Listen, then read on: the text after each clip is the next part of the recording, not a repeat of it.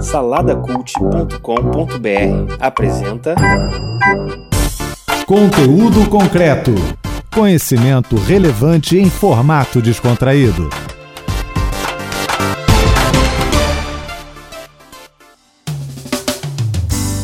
Olá, você que está aí pelas rampas da UERJ e mediações. Estamos aqui em mais um conteúdo concreto. Meu nome é Kleber Pereira e a gente está aqui nesse programa que é uma parceria da Rádio Erge, da Universidade do Estado do Rio de Janeiro e do site Salada Cult. Vamos falar hoje sobre ações afirmativas, negritude, o papel da universidade nisso e falar sobretudo dos Panteras Negras. E a gente vai fazer isso conversando com o professor Henrique Samin. E aí, Henrique Samin, tudo bom? Beleza, Clever, tudo tranquilo. Poder para o povo preto. é isso aí. Como diziam os próprios Panteras, esse foi um slogan disseminado por eles e estamos aí na luta. Fala um pouquinho de você, cara. Qual é o coletivo que você representa? Qual é o seu papel aqui na universidade? Fala um pouquinho para o pessoal saber quem você é. Bom, eu estou como professor aqui desde 2012, né? Mas na verdade a minha casa é o UERJ. Entrei aqui como estudante em 97, fiz graduação, pós-graduação, tudo aqui na UERJ. Acompanhei os efeitos da implementação do sistema de cotas aqui na UERJ, né? O que mudou totalmente o ambiente aqui dentro e a minha própria trajetória pessoal. E aqui, nesse programa especificamente, eu tô para falar de dois projetos, né? Um projeto mais pessoal meu, que é o projeto de publicação de uma antologia dos Panteras Negras e de refletir sobre a importância do partido, uh, o legado que esse partido deixou para gente. E também para falar sobre um outro projeto desenvolvido aqui dentro da UERJ, que é o Letras Pretas. A gente está aqui também com a Larissa França. Fala, Larissa, tudo bem com você, minha querida? Olá, tudo bom? Eu sou também coordenadora do projeto junto com o Henrique, Letras Pretas. É, sou estudante aqui da UERJ, do curso de Letras. Sou moradora de Santa Cruz e lá eu tenho uma militância com um coletivo chamado Coletivo Piracema, em que o objetivo é pensar Santa Cruz através de um campo progressista e de ações práticas para o bairro onde a gente vive. A gente vai conversar né, e eu vou tentar fazer aqui para os nossos ouvintes aí um pano de fundo a gente tem a característica interessante de um filme né, protagonizado por um negro, né, e tendo como ambientação a, a África. O filme chama-se Pantera Negra, que agora já está cotado aí como a maior bilheteria de filmes de heróis dos últimos oito anos. Isso faz com que a gente comece a tentar entender e perceber por que, que essa representatividade, por que, que esse filme especificamente aparece, né? Como sendo algo de destaque. A gente teve a curiosidade de andar estudando um pouquinho da história e a gente percebeu que o nome Pantera Negra veio justamente desse coletivo que a gente vai conversar hoje, né? Do, do Partido dos Panteras Negras, que era um partido norte-americano e tinha uma história né, da época racista dos Estados Unidos, porque assim como aconteceu no Brasil, também aconteceu lá. Os negros foram libertos da escravidão, mas não foram libertos do preconceito, né, do racismo e de tudo que a sociedade que os escravizava fazia com que eles sofressem. A gente até hoje sofre isso aqui e tem que fazer várias ações para que isso mude. Lá não foi diferente. Né? Só que lá o perfil fez com que a história acontecesse de uma determinada maneira e os movimentos que foram feitos para que isso melhorasse fez com que os negros fossem tentando encontrar o seu espaço e acabou caindo numa espécie de separatismo, né, de apartheid, de mudança de paradigma, dizendo que negros podiam ser considerados mais separados. Então, a separação fez com que tudo que fosse negro fosse uma coisa à parte e nós começamos a pertencer lá nos Estados Unidos a uma categoria própria, que geralmente era discriminada, jogada pelo lado, etc, etc, etc. O que eu achei curioso na história é que essa história para num determinado ponto onde os negros vão à guerra e uma das unidades de sucesso na guerra era uma unidade justamente de negros. E essa unidade se chamava Panteras Negras. Essa unidade acaba fazendo com que esse nome tenha uma grande projeção, porque eles foram medalhados em vários momentos, tiveram várias medalhas, conseguiram várias coisas através disso. Isso criou uma imagem que fez com que criasse esse partido os Estados Unidos e fez esse nome ser importante, significativo. Ladies and gentlemen, brothers and sisters, the Black Panther Party very proudly presents eu falei essa historinha de pano de fundo, Henrique, para a gente poder conversar um pouquinho sobre o Partido dos Panteras Negras. O que, que eles representam? Como é que isso entrou na história? Que ideologia é essa, né? E por que, que a universidade tem que se preocupar com isso? Falar sobre uma ideologia Pantera Negra já é assunto para um programa gigante, né? Verdade, verdade. Porque o que, que acontece? Na verdade, havia duas grandes vertentes dentro do Partido Pantera Negra. O Partido Pantera Negra ele é fundado na sucessão do movimento dos direitos civis que ocorre no, nos Estados Unidos. O que acontece é que o movimento dos direitos civis ele consegue alcançar certos direitos, mas não consegue resolver o problema do racismo. E isso vai ser visto muito em função, esse fracasso, por assim dizer, vai ser visto muito em função de uma ideologia conciliatória, pacifista, que não seria capaz de atingir os seus fins propriamente. E existe um ponto de viragem fundamental que é o assassinato de Malcolm X. Em fevereiro de 1965, esse vai ser um ponto de viragem fundamental porque vai simbolizar para muitos negros nos Estados Unidos a demonstração de que buscar esse caminho através de uma via puramente conciliatória não seria suficiente. E é nesse momento que começa a se fortalecer o chamado movimento Black Power, que tinha a ver com uma conscientização racial, mobilização dos negros para exigir mudanças significativas, muitas vezes através do confronto propriamente dito. Não por acaso, o Partido Pantera Negra é fundado cerca de um ano e meio, mais ou menos, após o assassinato do Malcolm X. E se a gente for olhar o relato do Bob Seale, que foi um dos fundadores do partido, ele vai contar uma história interessantíssima de que no momento em que ele tem a notícia da morte do Malcolm X, ele como um jovem negro de uma situação periférica, com a certeza de que o governo tinha alguma relação com isso, isso é uma questão né, é, discutida até hoje, ele pega tijolos e vai pra rua e começa a tacar tijolo nos carrões dirigidos pelos caras brancos e tal. Porque era a maneira como ele tinha de expressar isso. Mas ele percebe que isso daí não renderia muita coisa. E a partir daí ele começa a movimentação para fundar o partido que ele vai fazer com Rui Newton cerca de um ano e meio, como eu mencionei, após a morte do Malcolm X. É, mas o que acontece é que dentro do partido a gente vai ter duas grandes vertentes que são uma vertente mais revolucionária propriamente dita, então uma vertente disposta a partir para o confronto, que a princípio vai ser encampada pelo próprio Rui Newton, pelo Bob Seale, que vai levar à criação daquela figura do porco, né, que a gente vê o tempo inteiro aparecendo no, no jornal do partido. Mas com o tempo vai surgir uma certa cisão dentro do partido. Porque a repressão policial sobre os Panteras Negras é uma repressão brutal a gente não consegue ter, hoje em dia, concretamente, muitas vezes, a noção do que foi essa repressão. Ladies and gentlemen, brothers and sisters, the Black Panther Party very proudly presents. Para você, Larissa, que provavelmente tem essa uma vivência que fala de violência, de falta de pertencimento e que marca uma coisa ainda mais importante, né? Ser negro e mulher deve ser muito complicado. E vivendo na Zona Oeste deve ser complicadíssimo. Como é que é isso? Como é que você vê esse panorama que a gente pintou aqui? Então, em Santa Cruz, isso é muito latente, essa violência policial, essa perseguição policial, isso é muito forte. Até porque a maioria da população de Santa Cruz é uma população majoritariamente negra. Então, é muito forte é, perceber isso. Isso tem a ver com a ideia do coletivo? Sim. Como é que esse coletivo se liga à proposta da UERJ, por exemplo? O coletivo ele nasce exatamente para pensar outras formas de se viver em Santa Cruz, é mostrar Santa Cruz de um outro jeito, para além da violência, para além do pensamento de que Santa Cruz é o fim do mundo. Santa Cruz não é o fim do mundo, muito pelo contrário, é o começo de tudo. É um bairro muito histórico, tem uma história muito importante assim para o Brasil.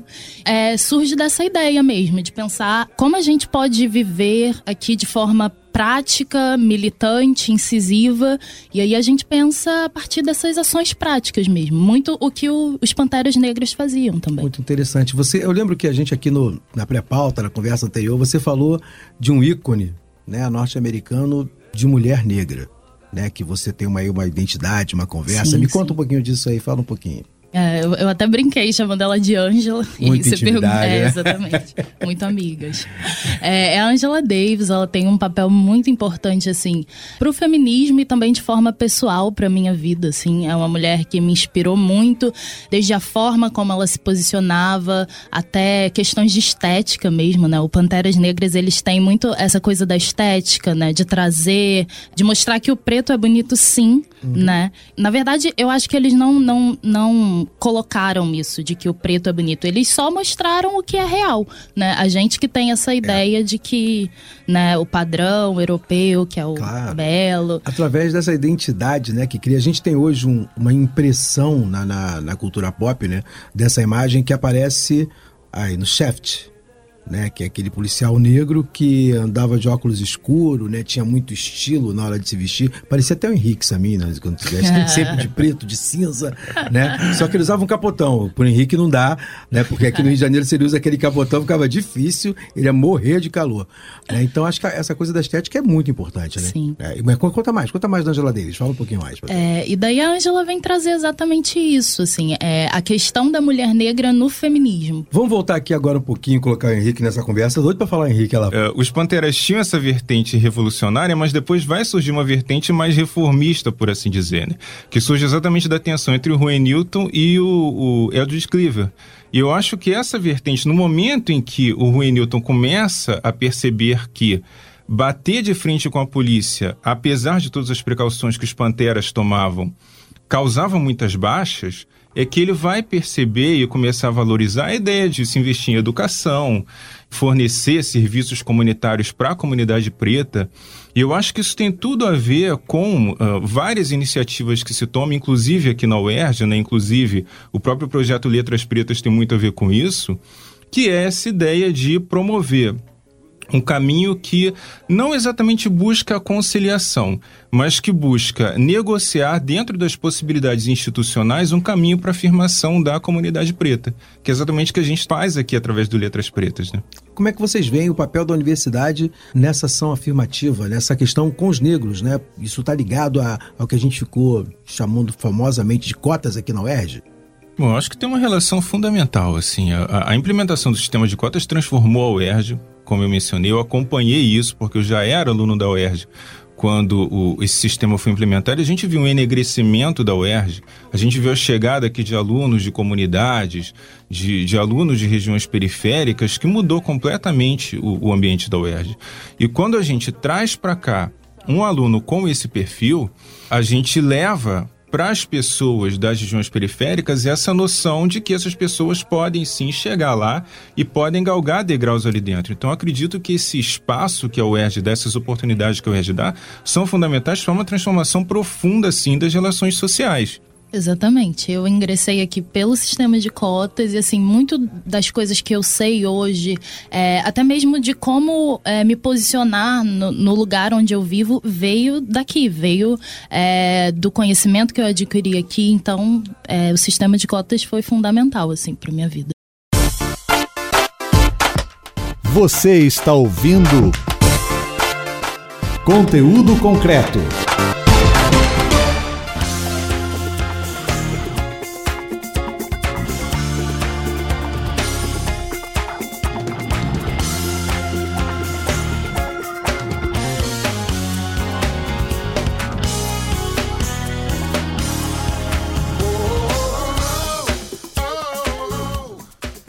Então, como a gente estava falando, é, essa questão da, da ação afirmativa na universidade faz um marco, né? muda a cara da universidade e leva esse pensamento para fora.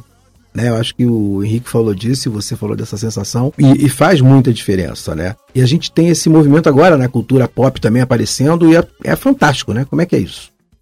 Eu queria só ressaltar em relação a essa questão do movimento de ações afirmativas que esse projeto Letras Pretas ele funciona aqui na UERJ a partir do Pro Iniciar que é, é um verdade. projeto voltado exatamente para alunos cotistas.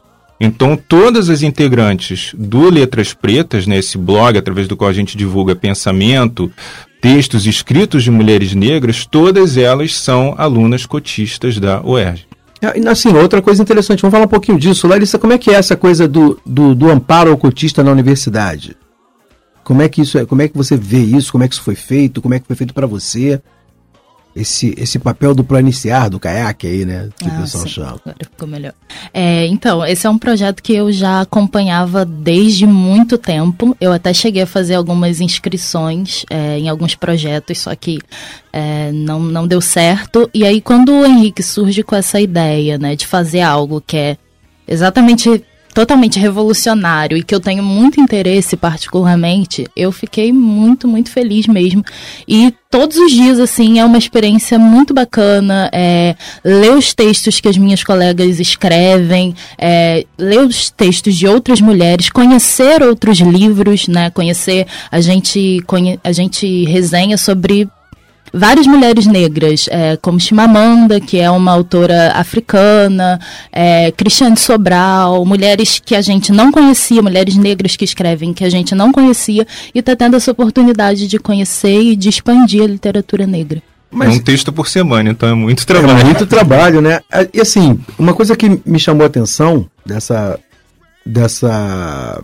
Desse, do que a gente faz aqui, né? Do que a gente vê aqui, é essa questão que o, o papel mesmo do ProNCA, de um programa que apoie, que ampare os oriundos de cotas, né? Que a gente chama aqui de cotistas. É, porque é um trabalho pioneiro no, no nesse sentido, né? Você encontra isso na UERJ de maneira muito forte. A gente, quando. Eu, eu lembro que quando começou o sistema de cotas na UERJ, foi uma grande armadilha que fizeram para que a UERJ caísse nela, né? Que era 50% de cotas, uma coisa absurda. A gente reclamou muito na época, os movimentos todos reclamaram, né? Que aquilo era um absurdo, né? Você pensar que você ia dar 50% de cotas de uma única vez e que ninguém ia falar nada e que a gente ia ser execrado, né? E a gente. Eu, eu lembro da gente querendo matar o garotinho, né? Porque ele fez isso do dia para noite, ao não tinha nenhuma estrutura na época como tem hoje, né? E a gente foi vendo as necessidades e, e criando soluções. E o Plano Inicial é uma dessas soluções, né? A gente tem um, um programa hoje de bolsas que é, que é para poder sustentar o aluno oriundo de cotas na universidade, que é feito pelo Proinicial. O Proinicial dá né, uma bolsa para os alunos cotistas para que eles possam permanecer na universidade. Todos recebem aí um- uma mesada para poder. É porque não é fácil, né? Pensa bem, alguém sim. como a Larissa que mora em Santa Cruz ter que do próprio bolso bancar uma universidade, bancar estar na universidade. A UERJ tem uma outra característica muito própria, que é a universidade noturna e tal, mas é óbvio, né, que se você quer crescer em ciência, ampliar seus estudos, não adianta você trabalhar no shopping de 8 da manhã até às 18 e correr para cá e tentar começar às 19 a estudar e dizer que você vai fazer ciência. Você não vai.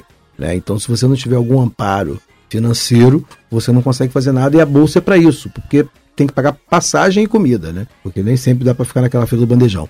Então é importante, né, que isso que isso aconteça. E acho que essa bolsa é, um- é uma iniciativa da universidade que faz uma diferença absurda para os alunos. Pois é, esses projetos que funcionam lá, as AIPA, né, que funcionam junto ao CAIAC, junto ao Para Iniciar, eles não preveem uma bolsa à parte para os alunos participantes exatamente porque para participar tem que ser cotista, tem que receber a bolsa permanência. E, e é muito importante a gente perceber ah, a importância de se ter a bolsa permanência e de se ter projetos especificamente voltados para alunos cotistas, porque existe uma questão muito delicada, mas no qual a gente precisa tocar também, que é o racismo que existe dentro da própria universidade. Claro. Que é a visão de professores que acreditam que alunos, por serem cotistas, por virem de favelas, não têm a mesma competência intelectual, o mesmo potencial para desenvolver um trabalho teórico, um trabalho reflexivo que outros alunos. Isso acontece, a gente vê isso acontecendo o tempo todo. Eu, inclusive, já publiquei um texto sobre isso. É um texto que falava exatamente da possibilidade de alunos e alunas negras chegarem à pós-graduação, fazerem mestrado, fazerem doutorado. Porque eu já cansei, aí falando da minha experiência como professor mesmo, eu já cansei de pegar alunas e alunos negros que são excelentes alunos, escrevem muito bem, têm um potencial reflexivo muito forte, que eh, quando recebem uma nota boa de mim, vem dizer que é a primeira nota boa que recebe na universidade. Como assim? Como é que não tinha recebido antes uma nota boa, um 10, um 9, escrevendo, participando das aulas como participam e desenvolvendo o tipo de reflexão que desenvolvem? E há muitos relatos de racismo dentro da universidade, racismos que ocorrem dentro da sala de aula, que chegam ao meu conhecimento o tempo todo. Ladies and gentlemen, brothers and sisters, the Black Panther Party very proudly presents A gente está numa universidade, óbvio, né, que foi uma universidade durante muito tempo que tinha uma prevalência de pessoas abastadas, né? Até porque o vestibular acaba criando isso. Você, o vestibular é um funil. O e é um funil universitário brasileiro é pensado em função dessa disso. maneira. Acho que o que a gente encontra aqui é a discriminação do discurso. Não é uma discriminação de qualquer jeito. É uma discriminação do discurso produzido pelas categorias oriundas da entrada de cota, né? Aí tanto oriundo de escola pública, os negros, os índios, da polícia militar, né? E to toda essa essa gama que tem um discurso muito próprio, né? um discurso muito ligado na realidade que vive, que não é a realidade abastada que as pessoas querem ver sempre prevalecendo. Né? E essa é a questão das notas baixas, porque é um jeito de diminuir o seu discurso, porque você tem um discurso próprio. A gente está, para falar do que a gente está passando agora, por exemplo, né? a gente está numa rádio universitária e somos três negros conversando. E isso é uma coisa que é, era impensável, né? era impossível, era irreal, não tem pensamento. A gente tá falando de coisas de preto, apesar de provavelmente vai ter a opção de gente que preferia estar ouvindo outra coisa. Mas a gente está falando disso. E a gente está falando disso porque isso é importante ser dito. E eu queria usar esse gancho para sair um pouquinho da universidade e entrar no que a gente está vivendo hoje culturalmente. Acredito que todos viram como a gente abriu esse programa falando do Pantera Negra né, e do filme e dessa representatividade que esses ícones agora têm. Vocês viram o filme Pantera Negra? Sim. Sim. O que, que vocês acharam da, da representatividade, do jeito que foi colocado? Para vocês isso ressoa de alguma maneira no Brasil? Tem uma representatividade o fato de, para você, Larissa, ter mulheres poderosas, negras aparecendo no filme? O que, o que, que isso fez para você? Que sentimento foi que te deu? Conta para mim. Eu não sabia o que fazer, assim, na sala de cinema. Uma hora eu chorava, outra hora eu ficava nervosa, outra hora. Porque é realmente. Não sei como descrever, assim, mas é uma experiência muito forte você ir ao cinema e ver um filme protagonizado apenas por pessoas negras, né? Isso é muito forte, principalmente por você não ter visto aquilo durante toda a sua infância. E uma experiência bacana foi que eu levei uma prima minha, pequenininha, para assistir, e ela ficou encantada, assim, sabe? Ela olhava para as mulheres e dizia: Olha o cabelo dela, lindo, eu quero deixar o meu assim também. Será que o meu vai crescer e vai ficar daquele jeito? Eu falava: Vai. E ela ficou encantadíssima, assim, sabe? Saiu dizendo que aquele era um dos melhores filmes que ela já tinha visto, justamente porque ela se sentia representada e porque ela se viu ali na tela. Então, é Sensacional, foi sensacional. Até a identidade negra de raspar o cabelo, né? Que é uma coisa que a gente faz bastante. Até isso foi extremamente valorizado no filme, né? Você ter o valor, né? Porque eu lembro que tem uma cena, e vai me desculpar a gente aí quem não gosta de spoiler, eu e agora vocês vão levar um. Né? Todo mundo já viu. Tem uma cena no filme em que ela, em que a coadjuvante, né, uma das, a gente nem sabe se é coadjuvante, se é protagonista também, uma das mulheres, né, general, ela tá com uma peruca e ela fica extremamente incomodada por ter que usar um cabelo para representar alguma coisa que não era ela, né? Isso é espetacular, né? É um poder de fala fantástico que aparece e que grita na nossa cara. E para você, Samir, como é que foi essa, essa experiência? Incrível, incrível ver um, um filme como o Pantera Negra que tem tem essa questão da representatividade, né, que é a, a tecla na qual a gente está batendo muito e com razão, sobretudo no caso do Brasil, né, que a gente tem uh, até hoje a questão da representatividade do negro na, nas novelas, nos programas de televisão, ainda é uma questão muito séria, que tem que ser muito discutida, mas também porque o filme traz discussões muito mais profundas, né? E discussões que levam uh, a se pensar sobre o próprio partido Pantera Negra, por exemplo a, distinção que há ali entre a posição do, do Killmonger e do, do T'Challa, por exemplo, as duas posturas que eles assumem, isso remete totalmente a essa cisão que havia dentro do partido que eu mencionei antes. E você, que caminho você a gente vai como, seguir? Você entende como proposital? Eu entendo que sim. Eu entendo que sim. Eu acho que, inclusive, muita gente já tem discutido em função disso, né? Na verdade, muita gente coloca a questão em termos de uma figura que se aproximaria mais do Malcolm X e outra que se aproximaria mais de Martin Luther King. Eu não acho que seja exatamente por aí. É, foi uma leitura que fizeram também, é verdade. Pois é, fazem também essa ponte. Eu não acho que seja exatamente por aí, mas eu acho que isso tem tudo a ver com a oposição Huey Newton e Aldrich Cleaver dentro do Partido Pantera Negra. Então você acha o caminho que é uma... da reforma ou o caminho da revolução? Você acha que, que é uma coisa mais particular do Pantera, dos Panteras Negras? Mesmo? Eu acho que remete da, da diretamente ao que aconteceu de, no Partido Pantera Negra. É verdade, eu, eu, vi alguns, alguns críticos, né, alguns sociólogos que trabalham com a, com a causa também, que falam justamente isso, né, que reflete muito claramente o que o Stan Lee viu na época e o que ele tentou colocar quando criou o personagem e que foi revisitado agora né, para poder dar essa evidência ainda mais fortemente colocada, né? Sobre que armas você usa para conseguir e conquistar aquele lugar. Isso, isso aparece muito fortemente, né? É, que é uma questão fundamental hoje em dia para o próprio movimento negro, né? Que caminho a gente vai seguir? Como é que a gente vai transformar a situação? Eu estava falando antes sobre uh, a questão da repressão policial sobre o Partido Pantera Negra, né? Só em, em 1969, por exemplo, que foi um ano o, o, Partido Pantera Negra ali era um partido que tinha dois anos e meio, três anos de fundação, uh, foi um ano no qual a gente tinha 30 Panteras Negras condenados à morte, 40 condenados à prisão perpétua, mais de 200 presos e perseguidos. Então houve uma perseguição policial muito violenta contra o Partido Pantera Negra, o que levou à reformulação dessa ideia de enfrentamento. Traz isso para o Brasil. Pensa no Brasil como é que a violência policial funciona. Pensa em todas as semanas como a gente vê nos jornais é, o, o, preto na favela não pode usar furadeira, né? Porque é. sempre confundido com arma.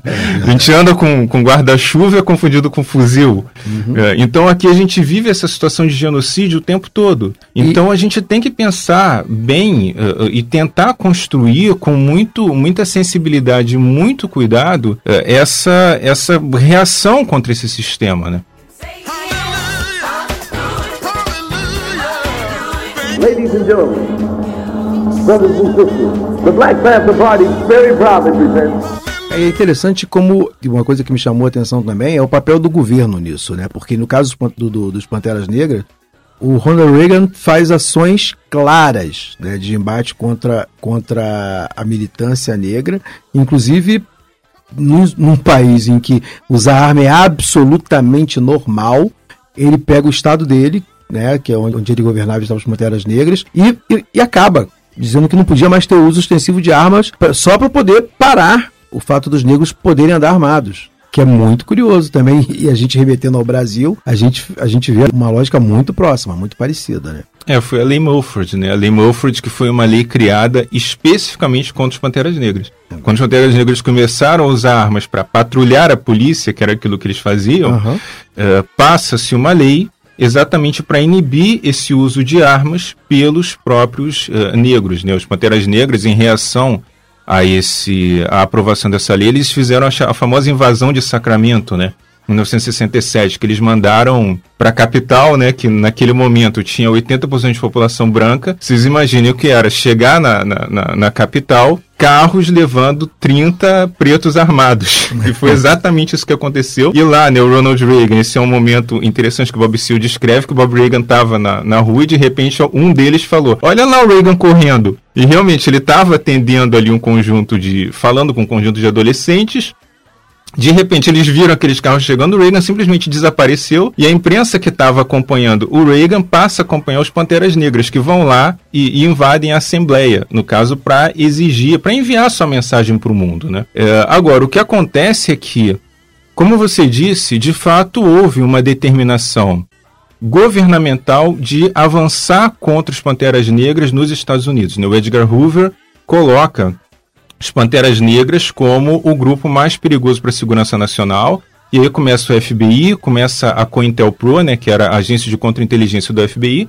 a usar grampos, usar escutas, a perseguir ostensivamente os membros do Partido Pantera Negra. Acontece que isso que foi feito lá pelo FBI, pela COINTELPRO como uh, uh, órgão do FBI, acontece aqui no Brasil o tempo todo. Aqui no Brasil, a gente, na verdade, tem um, um sistema policial que é um sistema eh, essencialmente racista. Racista, E que vai perseguir os negros o tempo todo, e a gente vê como as ações policiais são pensadas em função das determinadas regiões, né? Que a gente vê acontecendo agora com essas operações militares lá na Vila Kennedy. Fechar as saídas da comunidade, fichar os moradores lá para identificar, tirar foto e tudo. Imagina isso acontecendo na Zona Sul no Leblon, Ipanema, até parece que vai acontecer é, lá. Não né? vai, né? Não então vai. a gente tem uma política diferenciada acontecendo aqui.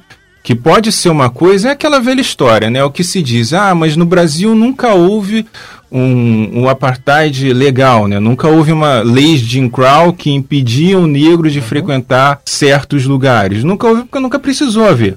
Porque a gente tem práticas sociais que já inibem essa participação. Vai você, como negro, entrar lá no Fashion Mall pra ver o que, que acontece. Não precisa ser nem no Fashion Mall, né? A gente entra em outros shoppings, a gente já é seguido É, e tudo. Larissa- Tá o vigilante ali atrás. É, a gente, a gente vê isso no filme também. No filme aparece esse negócio aí do. Já tá seguindo, tá me seguindo porque eu sou negro.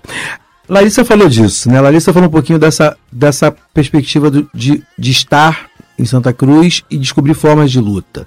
Né? Você tem alguma, algum, alguma visão de embates que você tenha visto, alguma coisa que, que te chama a atenção e que te chamou para essa para postura específica que você pensa em abraçar?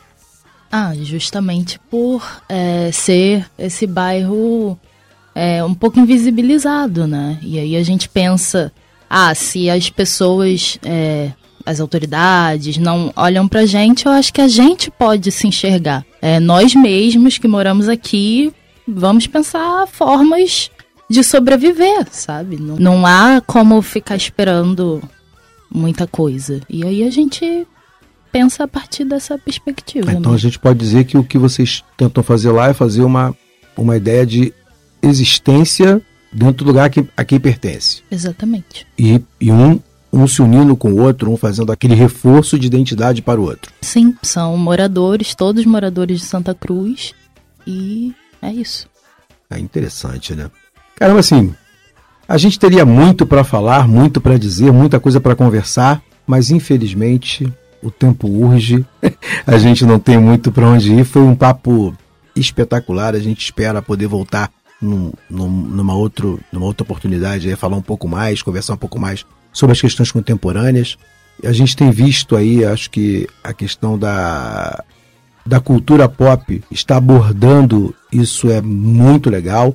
Né? Você vai na Netflix, você acha Raio Negro, né? Você vai no cinema, você vê Pantera Negra, né? Então você tem uma série hoje de heróis que estão aparecendo com essa ideia de trazer essa cultura afirmativa para nossa conversa. Acho que a gente vai ter muito para conversar nos próximos anos aí, justamente por causa desse corte que a gente está tá vivendo e está fazendo.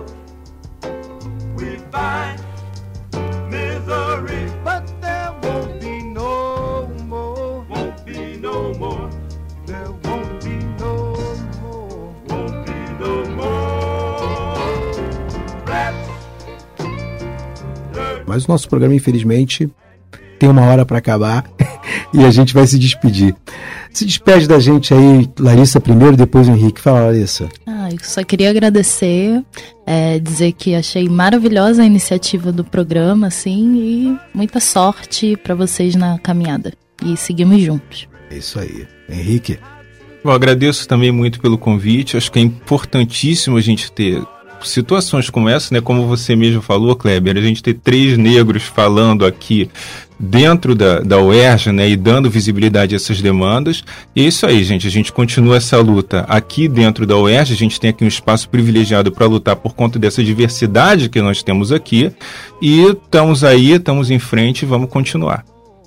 É isso aí, gente. A gente esteve aí nesse programa Conteúdo Concreto, falando um pouquinho sobre os Panteras Negras, sobre negritude, ação afirmativa, sobre representatividade, sobre mulheres negras. É um papo enorme que a gente conseguiu condensar aí num pequeno momento, mas é só a ponta do iceberg. Eu queria que vocês falassem um pouquinho, do, só para só poder deixar aí para o nosso pessoal o endereço de vocês aí na, na internet, como é que é o nome, como é que procura, como é que acha vocês, porque foi muito pouco aqui, né? Então é importante que vocês deixem aí o endereço. Fala aí para mim, Henrique. Bom, o endereço do Letras Pretas é www.letraspretas.wordpress.com. É, lá é um blog onde a gente toda semana, toda terça-feira, a gente publica algum texto, alguma resenha, algum relato de uma mulher negra. Né? O foco do blog é isso, mulheres negras. Esse é, é, a sua, é a sua casa também, Larissa? É essa? Sim, sim. E também tem a página no Facebook, né? Que as pessoas podem procurar escrevendo letras pretas lá na, no, pes- na pesquisa do Facebook. E aí você acha o perfil do blog, a página do blog. Ah, show de bola. E você fez uma antologia também, não foi? Hein, Sim? Antologia por uma Revolução Antirracista, que é uma antologia de escritos do Panteras Negras, são 400 páginas, mas está tudo no PDF. Então, quem quiser é só baixar também na internet. Ah, pô, muito legal. Gente, esse foi o programa Conteúdo Concreto. Mais uma, um momento aí que a gente teve para conversar, bater papo. Espero que vocês tenham gostado. Espero que seja muito legal para vocês. É isso aí. Fiquem com Deus e até a próxima. Conteúdo concreto. Cultura, educação e pesquisa em um papo informal com especialistas descomplicando o conhecimento. Apresentação: Kleber Pereira. Moderadores: Roberto Rodrigues e Max Gama. Equipe técnica: Daniel Barros, Gleidson Augustos e Eduardo Sobral. Locução: Vitor Quaresma. Produção: Rádio Erge e Salada Cult. Realização: Centro de Tecnologia Educacional CTE SR3.